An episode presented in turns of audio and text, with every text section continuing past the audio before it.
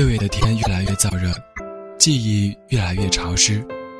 毕业，我轻轻地说出这个词，如同时光轻轻地走，青春悄悄地流。现在，我要用这样的方式和你一起去看这部我们花了四年时间去自编、自导、自演的电影。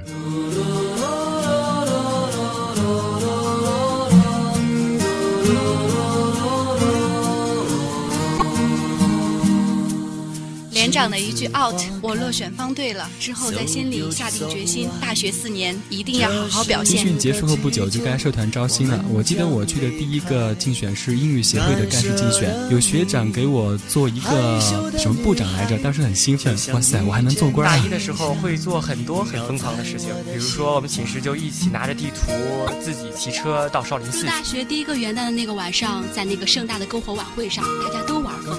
当时会买很多长话卡。今天晚上很晚的时候还跑到一期那边去，在电话亭旁边一聊就是一个小时。第一次发现自己和父母还有这么多的共同语言，有时就是不理解大一怎么有那么多听不完的讲座。光阴好像流水飞快。大二的时候在英语角做主持人，在上面拼命的喊 Please speak English, don't be shy, just try。结果一散场之后，发现各地方言都冒了出来。做家教拿到第一笔钱时，我很兴奋的把它存到了银行卡里。曾经以为了学习的借口向家里申请买了第一台电脑，后来发现真正离开电脑却不是为了学习。大学第二年第一次去 KTV 包夜，上半夜很矜持坐那儿听他们唱歌，下半夜他们都倒了之后，我一怒之下点了三十多页的歌。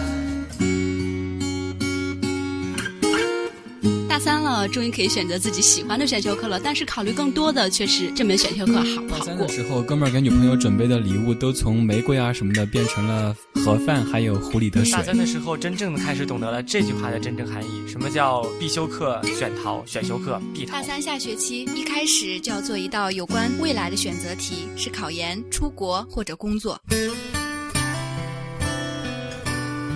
大四上学期买了自己第一套西服，一次次面试和招聘会下来，越发觉得自己那份简历是那么的单薄。一天晚自习，收到一个朋友的短信，说他已经签了就业协议。我开始怀疑自己在考研的路上还能坚持多久。英语是我的专业，但是做广播才是我的梦想。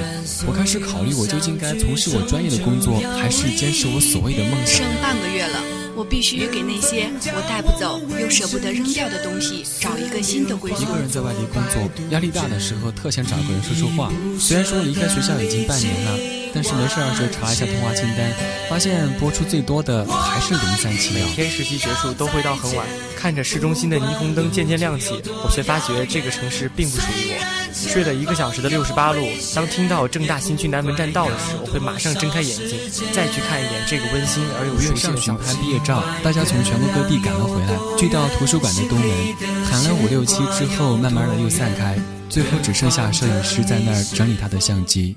你明天离开，我泪水流下来。